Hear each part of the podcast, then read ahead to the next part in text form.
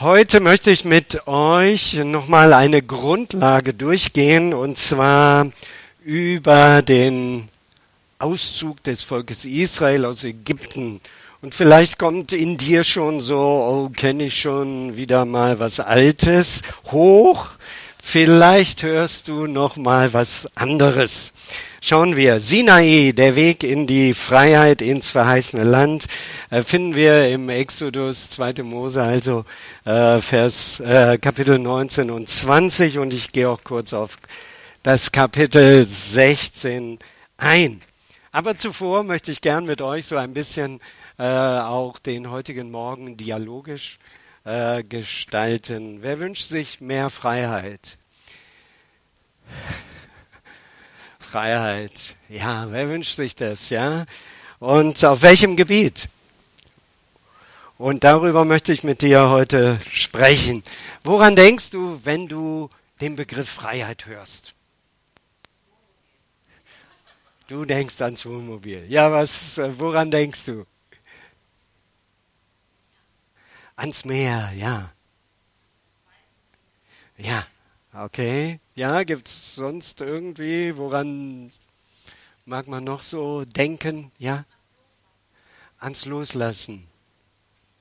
Ja, frei von Zwängen. Ja, Wo? frei von Erwartungen. Ja, finanzielle Freiheit, frei vom finanziellen Druck. Ne? Mhm. Ja. Was? Vielleicht haben wir das schon gemerkt, ne? Wir denken, wenn wir an Freiheit denken, ganz häufig an Freiheit von. Ne? Freiheit von Kontrolle, von Bevormundung, von Mangel eben, auch an Zeit oder Einsamkeit, ja, Freiheit von und vielleicht denken auch manche an mehr Freizeit. Doch nach drei Tagen Urlaub stellt man fest, man bräuchte wieder Urlaub. Also Freiheit von der Arbeit führt direkt schon wieder zu noch mehr Freiheit, ja. Gut, also, aber die Frage ist natürlich auch, was würdest du denn mit der Freiheit machen? Ja, stell dir mal vor, die Sache mit dem Geld wäre irgendwie gelöst oder was du noch so, Freiheit von Zwängen oder von Kontrolle, was würdest du denn mit dieser Freiheit machen? Und vielleicht nimmst du auch mal den Gedanken mit, mag Freiheit auch einen Preis haben? Also, nicht nur Freiheit von, sondern Freiheit wozu? Wozu? Und dazu lade ich euch ein, vielleicht hast du einen Nachbarn oder wie auch immer, äh, komm doch kurz ins Gespräch und sprecht doch mal darüber, wohin soll die Freiheit dich denn führen? Wozu Freiheit? Wozu möchtest du mehr Freiheit? Ihr dürft euch ganz einfach äh, locker einander zuwenden oder auch für dich alleine drüber nachdenken, wie jeder das möchte.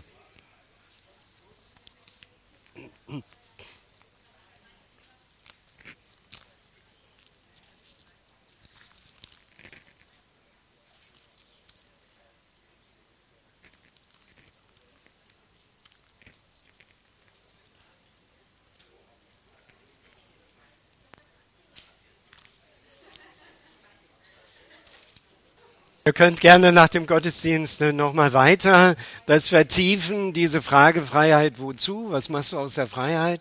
Vielleicht so mal eben ein paar Stichworte mir zurufen. So, was, was, Freiheit wozu? Hm? Wie? Da, dass man gelassener wird, ja. Ja, was noch?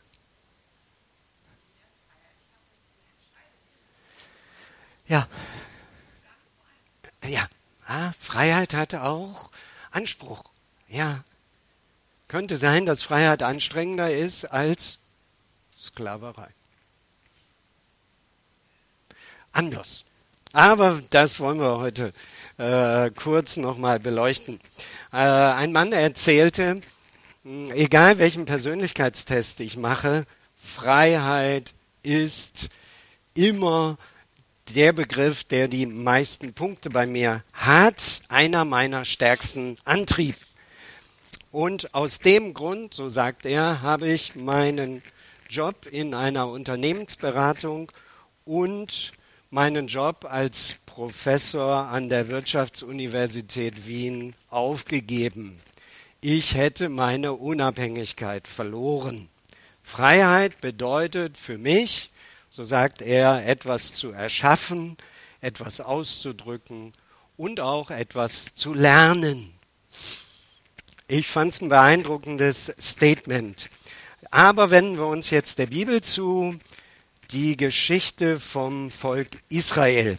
Mehr als eine Million Menschen sind unterwegs. Ägypten, das Land der Schmerzen und der Knechtschaft, das ist für diese Hebräer jetzt Vergangenheit. Das große Abenteuer hat begonnen. Freiheit. Und die Nachkommen Abrahams sind endlich aus dem, auf dem Weg hin in die Freiheit. Aber ist die Sklaverei wirklich Vergangenheit? Noch nicht ganz. Denn in ihren Herzen lebt die Vergangenheit und die ganzen Erfahrungen immer noch. Sie sind keine freien Menschen, nur dadurch, dass sie Ägypten verlassen haben. Körperlich vielleicht, aber das hat was mit der Seele und dem Geist gemacht.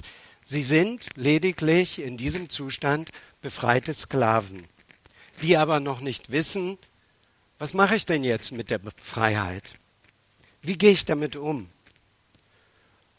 Und so geht es auch vielen heute, dass das Thema Freiheit zwar ein ganz, ganz wichtiger Begriff ist für uns und wir wünschen uns das alle irgendwie, aber genau wie damals die Hebräer, es ist nicht so ganz klar, was mache ich denn mit der Freiheit? Was ist denn mein Ziel, meine Vision, meine Richtung, mein verheißenes Land? Sie wissen, was sie zurückgelassen haben, aber sie wissen noch nicht, wie sieht denn das Neue aus? Und was sie mit der Freiheit machen werden. Und wir schauen da mal tiefer rein. Und so finden sie sich in einer Situation, sie haben nichts zu essen und nichts zu trinken und sind in einer trostlosen Gegend. Die liegt zwischen Elim und Sinai. Und dann denken sie mit großer Sehnsucht an die Zeit in Ägypten. Da hatten wir wenigstens zu essen und zu trinken. Schauen wir jetzt den Bibeltext einmal an. Das finden wir ja in Exodus 16. Die ganze Gemeinschaft der Kinder Israel kam in die Wüste und die ganze Gemeinschaft der Kinder Israel murrte gegen Mose und Aaron in der Wüste. Wären wir doch durch die Hand des Herrn im Lande Ägypten gestorben, als wir bei den Fleischstöpfen saßen und Brot in Fülle zu essen hatten. Denn ihr habt uns in die Wüste herausgeführt, um diese ganze Gemeinschaft Hungers sterben zu lassen. Was fällt auf?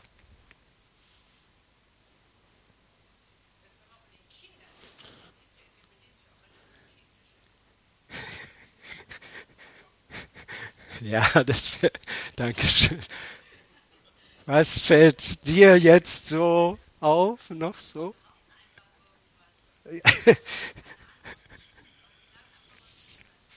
mhm.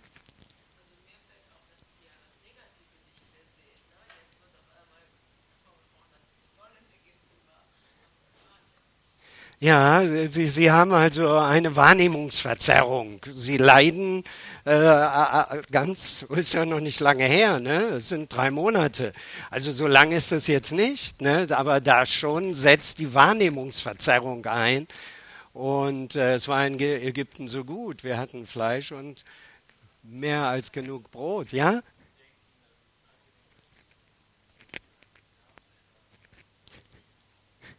Ja. Also es kommen sehr äh, interessante Logiken plötzlich zutage. Ja, so, ja, so ist das. So ist das. Äh, was, was unbedingt wichtig ist, das ist ja alles für uns aufgeschrieben worden. So heißt es ja in der Bibel. Und so ganz fremd kommt das vielleicht, also spreche ich mal von mir, zumindest mir nicht vor. Ja, man hat dann plötzlich so eine eigene Logik. Ja, und besonders äh, interessant ist, bei aller Not ganz wichtig, dass wir über die Schuldfrage diskutieren. Wer hat Schuld? Und man findet natürlich sofort jemanden, der Schuld hat. Ja, das sind natürlich Mose und Aaron. Die haben nämlich Schuld. Jawohl. Aber gucken wir noch mal wieder etwas tiefer. Welche Fragen mögen hochkommen? Warum sind sie denn alle mitgegangen? Also, man hätte ja auch weiter an den Pyramiden bauen können. Hätte auch da bleiben können. Also man musste ja nicht mitgehen. Also waren sie einfach nur mitgegangen, weil alle gingen jetzt, die Hebräer, oder war es ihr eigener Weg in die Freiheit? Ja, und ihr habt es schon entdeckt, das Thema Eigenverantwortung, eigene Gottesbeziehung, eigene Lösungen finden, ja, das waren noch Fremdworte. Da, da hatten sie noch kein Bild. Sie empfanden, wir sind jetzt die Opfer. Ja, und Mose hat Schuld. Warum sind sie mitgegangen? Hatten sie Angst? Angst, allein zurückzubleiben? Oder hatten sie gehofft, dass der Mose netter ist als der Pharao? Also Fragen tun sich auf. Und im Neuen Testament stellt Jesus ja auch die Frage, als einige, als viele gingen. Und ihr wollt ihr auch gehen? Also, warum bist du mitgegangen? Warum bist du unterwegs mit Gott? Das ist auch eine Frage, die im Kontext der Freiheit zu stellen ist. Also, das Volk Israel sind sie ja noch nicht, sondern sie sind die Hebräer unterwegs aus Ägypten, jetzt in der Wüste auf halbem Weg zu einem Gott, der sich am Sinai ihnen zeigen möchte. Eine Gottesbegegnung. Der Weg zurück ist versperrt. Die Ägypter waren stinkesauer und damals fackelte man nicht lange, da wurde immer das Schwert gezogen und umgebracht. Und sie mussten nun lernen, umzudenken, wie man in der Wüste überlebt, in der Freiheit. Das ist nicht einfach. Und so bekamen sie Gottes Hilfe. Wir denken da an das Manna und vielleicht, ich habe mal nachgeguckt, was Manna auch ist. Also es gibt Manna-Tamarisken. Das ist ein Gebüsch oder Baum, ja, der hat Honigtau. Und es gibt auch in dieser Gegend Schildläuse, die eine Flüssigkeit nachts absondern. Äh, das ist zuckerreich und so weiter. In jedem Falle bleibt es jedoch ein Wunder, denn ein, eine so große Gruppe Menschen damit zu ernähren, ist ja nicht einfach so möglich. Also Sie erleben eine Fürsorge. Und das ist auch wichtig, solche Lektionen zu lernen. Vielleicht hast du auch schon Fürsorge erlebt, wo Gott, wo du innerlich weißt, ja, Gott hat mir geholfen. Es ist so wichtig, das festzuhalten. Und so gewöhnen sich die Sklaven langsam daran, wie das mit der Freiheit geht. Auf jeden Fall muss man sich selber kümmern. Und es braucht Mut zum Handeln und die Bereitschaft zum Verzicht. Was ist noch neu? Sie lernen, dass man ohne menschliche Herren leben kann. und dass eine andere Ordnung möglich ist als das, was sie in Ägypten gelernt haben. Drei Monate ohne Arbeitsliste. Drei Monate ohne Sklaventreiber. Pyramiden bauen. Steine, Stroh und so weiter. Der ganze Prozess, der da nötig war.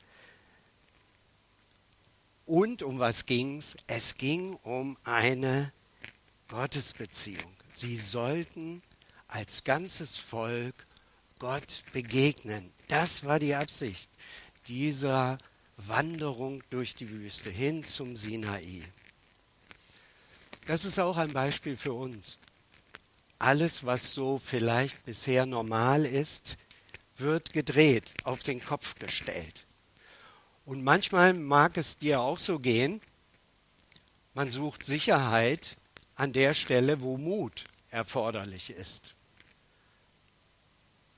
Vielleicht steht auch bei dir am Arbeitsplatz oder in der Familie einfach mal ein Gespräch an, aber du hast bisher geschwiegen. Es braucht Mut, umzudenken und die Freiheit zu gestalten. Wie macht man das? Besonders aggressiv oder mehr so mit Zuckersüß, ja, oder vielleicht die Wahrheit in Liebe. Wie geht das? Also das ist alles gar nicht so leicht.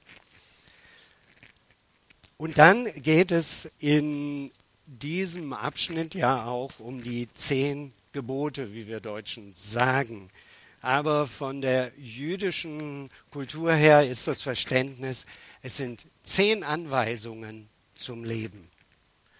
Denn von Anfang an geht es Gott um eine Herzensbeziehung, eine Beziehung zu diesen Menschen. Sie sollten weg von der Anbetung materieller Götter hin zur Anbetung Gottes, der als wichtigstes Gebot sagt, du sollst keine anderen Götter neben mir haben und mach dir kein Bild.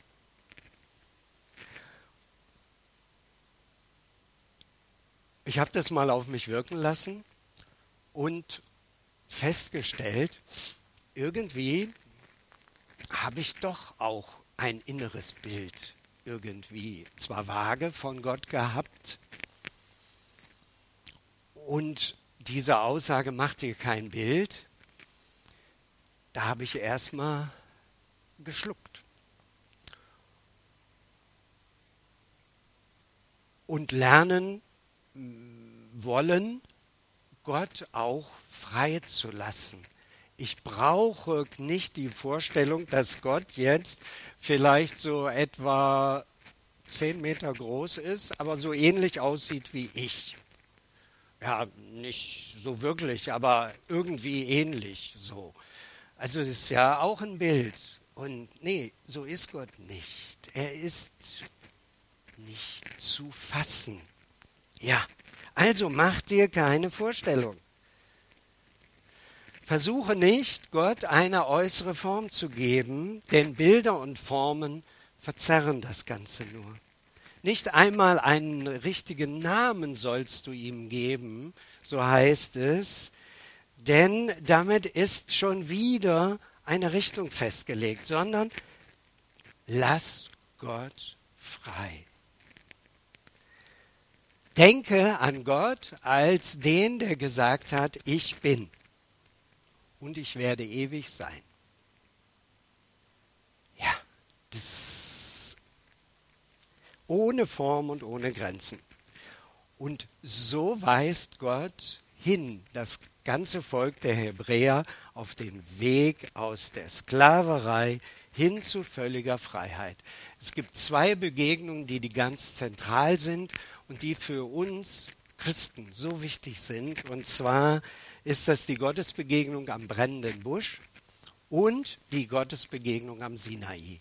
Diese beiden Gottesbegegnungen sind für uns als ein Vorbild, als ein Hinweis für unseren Lebensalltag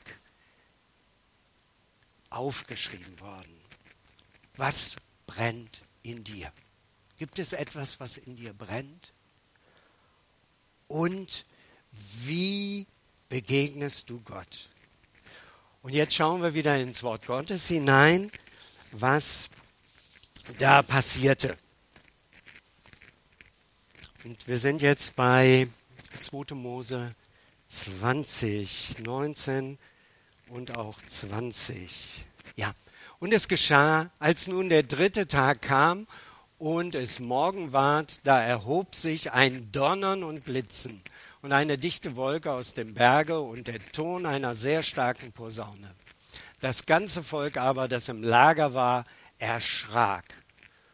Und Mose führte das Volk aus dem Lager Gott entgegen, und es trat unten an den Berg. Der ganze Berg Sinai aber rauchte, weil der Herr auf den Berg herabfuhr im Feuer. Und sein Rauch stieg auf wie der Rauch von einem Schmelzofen. Und der ganze Berg bebte sehr. Und der Posauneton ward immer stärker. Und Mose redete und Gott antwortete ihm laut. Und alles Volk sah den Donner und die Blitze und den Ton der Posaune und den Berg rauchen. Als sie aber solches sahen, flohen sie und blieben in der Ferne stehen. Ja, das aus 2. Mose 20. Eine überwältigende Offenbarung. Die Reaktion der Hebräer war, sie waren nicht bereit für diese Gottesoffenbarung. Sie hatten Angst. Angst vor Gott. Und das können wir auch heute wiederfinden. Es gibt nicht wenige, die aus Angst Christen geworden sind. Und zwar nicht aus Liebe. Eine Verwandte von mir erzählte, vor nicht allzu langer Zeit von ihrer Bekehrung, die schon viele Jahre zurücklag, dass sie sich eigentlich damals nur aus Angst bekehrt hatte. Aus Angst vor der Hölle und vor der Strafe Gottes. So wurde auch damals gepredigt und das war auch die Wirkung.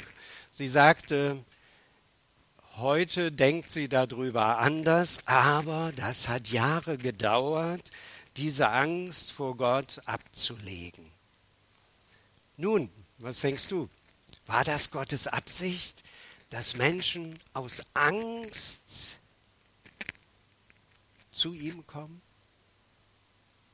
Ist das Gottes Absicht? Angst schafft doch Distanz. Wie passt das zusammen? Liebe bringt Nähe. Und darum geht es, Jahwe. Es heißt doch, liebe Gott und deinen Nächsten wie dich selbst. Und wenn wir an diesen Text, den wir gerade gehört und gelesen haben, vielleicht denken, was will denn Gott mit so einem Szenario uns überhaupt vermitteln? Dem Volk der Hebräer. Diese, ja, dieses gewaltige, vielleicht denkst du, ist doch normal, dass man dann irgendwie erschrickt. Aber können wir uns diesem Text vielleicht nochmal anders nähern? Kann es sein, dass Gott mit diesen Donner, mit diesen donnernden Stimmen die Taubheit der Menschen durchdringen will für geistige Wirklichkeiten? oder mit den Blitzen und dem Feuer unsere Blindheit vertreiben will und im Rauch möchte er den Geruch seiner Gegenwart uns deutlich machen. Ein Gott, der für die Hebräer größer und machtvoller ist als die ganzen Götter Ägyptens, als der Pharao und als das, was sie bisher als Autorität kennengelernt hatten, größer als jeder König. Und dann heißt es, sie aber flohen und blieben in der Ferne stehen. War das Gottes Absicht? halten wir mal inne. Wie sieht es denn bei dir aus? Bist du aus Angst mitgegangen? Schon in den ersten Kapiteln der Bibel beschreibt, wird beschrieben dieser Wunsch Gottes nach einem Gegenüber als Mann und Frau, Adam und Eva. Sie hatten Angst vor Gott. Sie hatten was falsch gemacht. Beendet Gott deshalb die Beziehung? Nein, tut er nicht. Tut er nicht. Er beendet nicht die Beziehung. Und genauso bei den Hebräern. Gott wünschte sich ein ganzes Volk als Gegenüber. Ein Volk, was ihm begegnet. Ihm, der die Menschen liebt. Ein Volk, was ihn bei allen Nationen bekannt machen sollte. Und so beschreibt auch Paulus in 1. Korinther 10, ob wir doch begreifen mögen, dass alles, was im Alten Testament geschah, für unser Lebensalltag richtungsweisend sein sollte. Jahwe, der Gott der Freiheit und der Liebe. Aber für viele ist dieser alttestamentliche Gott zu einer Figur geworden, die man in erster Linie fürchten muss. Der strenge, rachsüchtige Gott. Ist es das, was die Bibel uns lehren möchte? Warum heißt es denn, wir sollen Gott über alles lieben und unseren Nächsten wie uns selbst? Das hat ja nicht Jesus als erster gesagt, sondern es steht im dritten Mose. Wie ist es bei dir? Kannst du jemanden lieben, vor dem du Angst hast?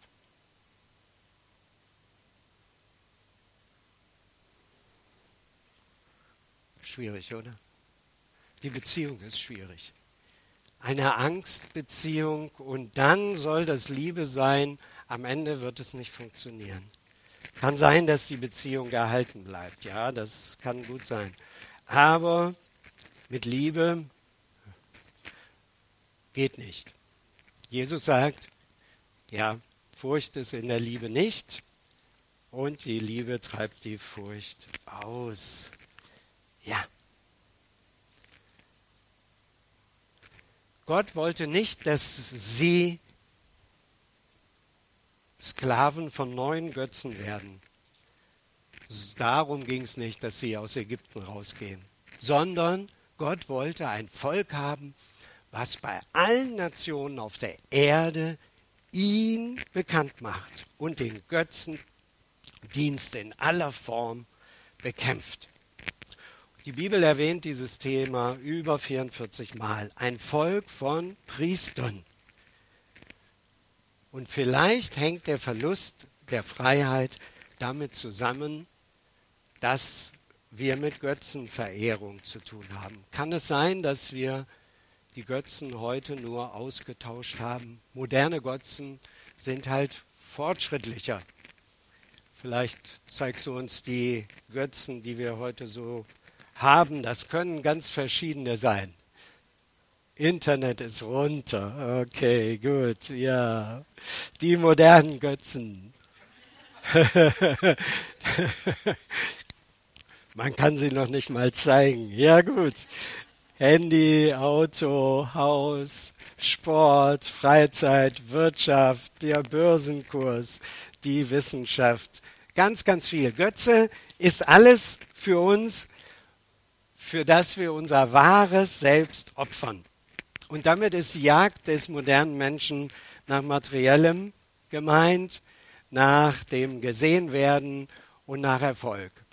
Und wenn du mal guckst, ne, so auf den Medien, dann geht's ja darum, materielles, gesehen werden und Erfolg. Ja, so das ist das Leben. Aber es geht um mehr. Die Kennzeichen eines Götzen ist Sklaverei. Das hört sich noch sehr distanziert für uns an, aber nehmen wir mal ein anderes Wort. Die Kennzeichen eines Götzen ist Sucht. Und die stärkste Waffe ist die Angst vor Mangel. Vielleicht denkst du jetzt, damit habe ich nichts zu tun. Ich rauche nicht, ich nehme keine Drogen und trinke wenig Alkohol. Mit Sucht habe ich nichts zu tun. So sagte mir jemand. Doch dann äh, wurde er auf das Thema Kontrolle aufmerksam. Er entdeckte, wie zwanghaft er damit umging. Kontrollsucht. Alles unter Kontrolle. Kontrolle ist das Gegenteil von Vertrauen oder Glaube. Vielleicht kommt dir das bekannt vor. An Mose können wir sehen, dass Gott kein Interesse daran hat, dass wir Angst haben vor ihm. Gott hat kein Interesse daran. Gott missgönnt uns nicht das Schöne in der Welt.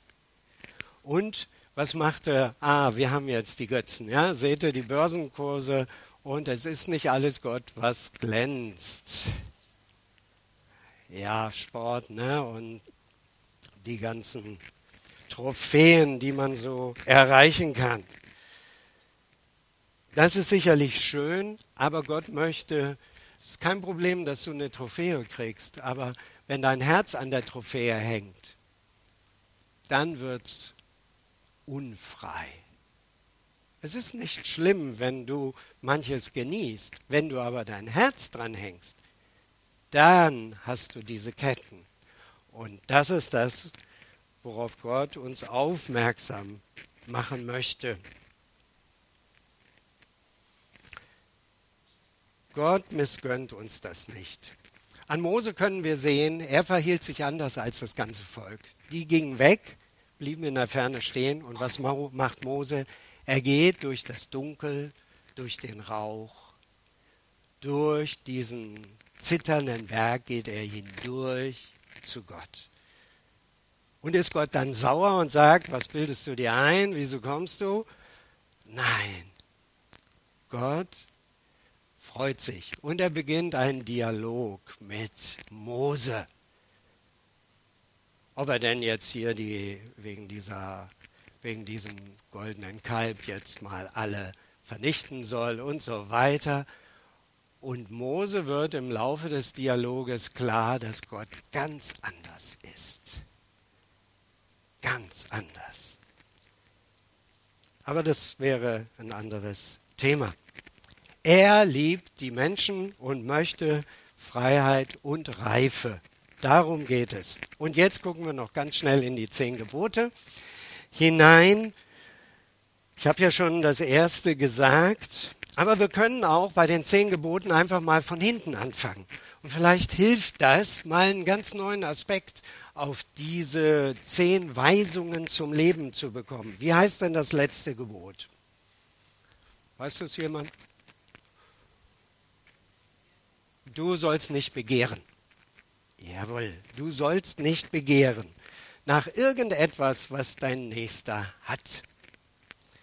Ist das nicht genau das Thema, womit wir es heute zu tun haben, wovon unser Leben oft regiert wird? Dies Begehren.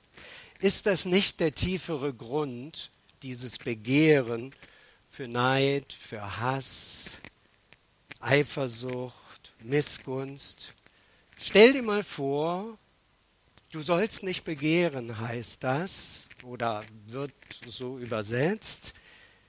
Wenn wir alle davon frei wären, von dieser Art Begehren, was wäre denn, wenn wir dann weiterlesen, rückwärts, die anderen Gebote? Da heißt es, du sollst nicht morden, wenn du nicht begehrst, wirst du dann versucht sein zu morden, zu stehlen, zu lügen. Es könnte sein, dass du echt frei bist, wenn du nicht begehrst.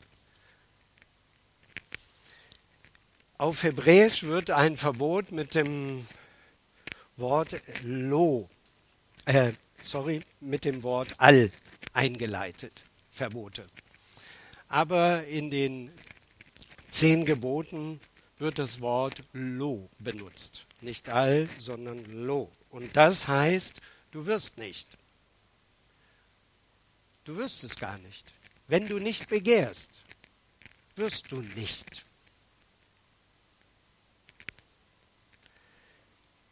Es geht ja also nicht darum, dass Gott jetzt hier irgendetwas verbietet, sondern er macht uns aufmerksam auf eine innere Vernetzung, die ganz neu mal angeguckt werden muss und verändert. Wenn also es gelingt, den Neid und das Begehren zu überwinden, dann wirst du nicht morden. Du wirst auch nicht stehlen. Du hast kein Interesse an Lügen, weil du davon frei bist. Dann wirst du auch die Eltern ehren und dann kommen wir hin zum ersten Gebot. Dann wirst du auch Gott lieben und ihn ehren. Denn er hat dich aus Ägypten, dem engen Land der Knechtschaft und des Todes, herausgeführt in eine neue Welt der Liebe und der Freiheit. Kann es sein, dass gemeint ist mit dieser Offenbarung Gottes am Sinai, dass dort der Beginn einer neuen Lebenswelt entstehen soll, das Reich Gottes auf dieser Erde. Oder vom Anfang jetzt wieder gelesen, wenn ich, Jahwe, dein Gott bin, dann wird Liebe und Mitmenschlichkeit in allen Lebensbereichen Einzug halten, Schritt für Schritt. Und dann wirst du nicht stehlen und nicht neidisch sein. Und das ist der Schlüssel. Der Schlüssel zur Verwandlung. Wenn wir also Negatives bemerken an uns, dann fehlt es wohl an der inneren Gottesbeziehung. Und das ist der Schlüssel. Und häufig suchen wir dann Ersatz. Aber wenn wir Gott Raum geben, dann ändert sich unser Begehren. Dann wollen wir wahres Leben und keinen Ersatz. Die Hebräer damals waren dazu noch nicht bereit. Sie wollten einen sichtbaren Gott. Und sie machten sich das sogenannte goldene Kalb. Und dann geht die Geschichte weiter bis hin zum Neuen Testament und Jesus Christus, an dem wir uns orientieren sollen und können. Gottes Absicht war von Anfang an, ob bei Adam und Eva, bei dieser Geschichte, dieser gewaltigen Geschichte der Gottesoffenbarung, immer das Ziel, dass Menschen sein Herz kennenlernen und ihm persönlich begegnen. Ja. Und das bedeutet Freiheit. Wer wirklich der Liebe begegnet ist, wird frei von Zwängen. Kann Gott dich zur wahren Liebe und zur Freiheit führen oder haben sich Abhängigkeiten eingeschlichen? Vielleicht gibt es auch so ein goldenes Kalb, wo du lieber das, den sichtbaren Ersatz hast als die innere Freiheit. Vielleicht möchtest du es loswerden. Dann kann auch das Abendmahl, was wir gleich miteinander haben, vielleicht so ein Punkt sein, wo du innerlich betest und dich einfach mit Gott, der Liebe und der Freiheit verbindest. Gott möchte ein Gegenüber haben. Ein Gegenüber aus Liebe und aus Freiheit. Menschen, die zu ihm kommen, nicht aus Angst, sondern weil sie entdeckt haben, Gott ist gewaltig. Ja, aber ich brauche keine Angst vor ihm zu haben. Ich kann durch dieses Dunkle hindurch. Und manchmal ist der Schmerz des Lebens, den wir erlebt haben, Enttäuschungen, Frustration so ein, das Dunkle. Wo ist Gott? Ja, da nicht, sondern dadurch kommen wir zu Gott. Und das hat Mose gemacht. Er ging durch das Dunkle hindurch und begegnete dem Gott der Mitmenschlichkeit. Amen.